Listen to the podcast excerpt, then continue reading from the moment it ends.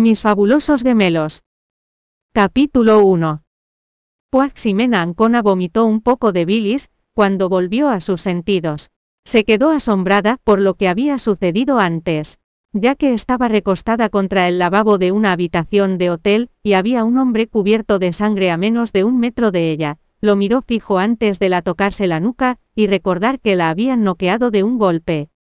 Había escuchado a su madrastra burlarse del suicidio de su madre provocado por el temor de ser acusada de fraude contable, así que para desahogar sus frustraciones empujó al socarrón de su hermanastro por las escaleras a pesar de todo. Después fue noqueada por el dúo de madre e hija, y despertó en una habitación.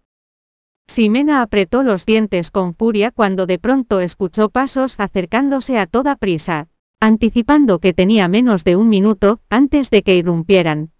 Maldición me van a incriminar por asesinar a este hombre no fue suficiente con mi madre, también vienen por mí. Ella tenía que huir así que frotó sus huellas digitales a prisa con menos de 20 segundos restantes, apretó los dientes y salió por la ventana, en ese momento la puerta se abrió. Ximena cayó en cuenta que no tenía a dónde ir en tanto colgaba de la ventana sus instintos de supervivencia la empujaban a subir pronto, por fortuna. La ventana de arriba estaba abierta, y entró con sumo cuidado a una habitación que estaba oscura por completo, por lo que acarició su pecho para aliviar el miedo que persistía en su interior. Estuvo cerca si se hubiera demorado un segundo más su vida estaría arruinada al ser acusada de asesinato. En ese momento Ximena aún no había notado una larga sombra que se elevaba sobre ella por detrás como un demonio. Su pijama negro revoloteó en el viento atrayendo a los profundos y desagradables ojos del hombre cuyos ojos la miraron con atención como si pudieran penetrar a través de la densa oscuridad en su alma desnuda. Ella podía sentir su corazón acelerado en medio de la habitación desconocida, lo único que quería era dejar ese lugar, lo más pronto posible. Así que tocó a sus alrededores acercándose poco a poco a la puerta, sin embargo se sorprendió, cuando se topó con una pared sólida de piel cálida. ¿Qué demonios es esto? lo pellizcó con curiosidad. De repente fue levantada del suelo, e inmovilizada con fuerza en la cama, y una amenazante voz masculina susurró en su oído. Eres bastante imprudente para subir a un edificio de 99 pisos. Había alguien en la habitación, y era un hombre. Ella luchó por levantarse de la cama como si hubiera visto un fantasma, no obstante una serie de gritos vinieron desde el balcón. Maldita sea. Deba haber escapado. Ximena temblaba de miedo, pues no podía creer que la voz pertenecía a su novio Ezequiel Hurtado.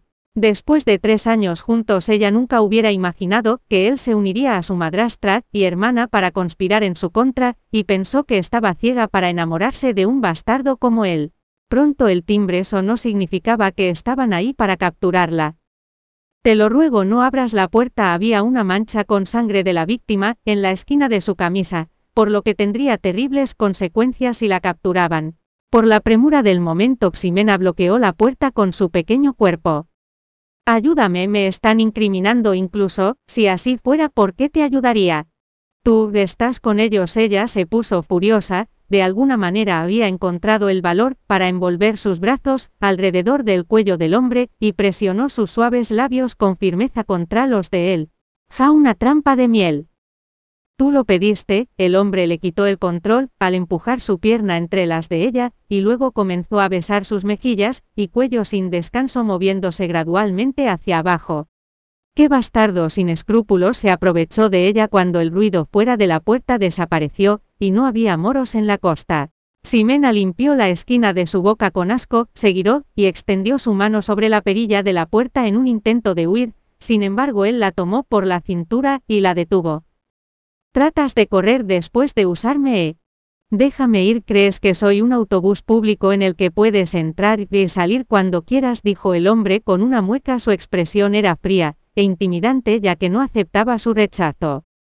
Justo cuando iba a defenderse Ximena, sintió que un extraño calor, invadiendo y exudando su cuerpo acaso él había tomado. Nena semi antídoto, las manos en su cintura dieron un pequeño tirón antes que su camisa se deslizara hacia abajo. Gracias por escuchar el audiolibro Joiread, descargar la aplicación Joiread y leer más novelas maravillosas.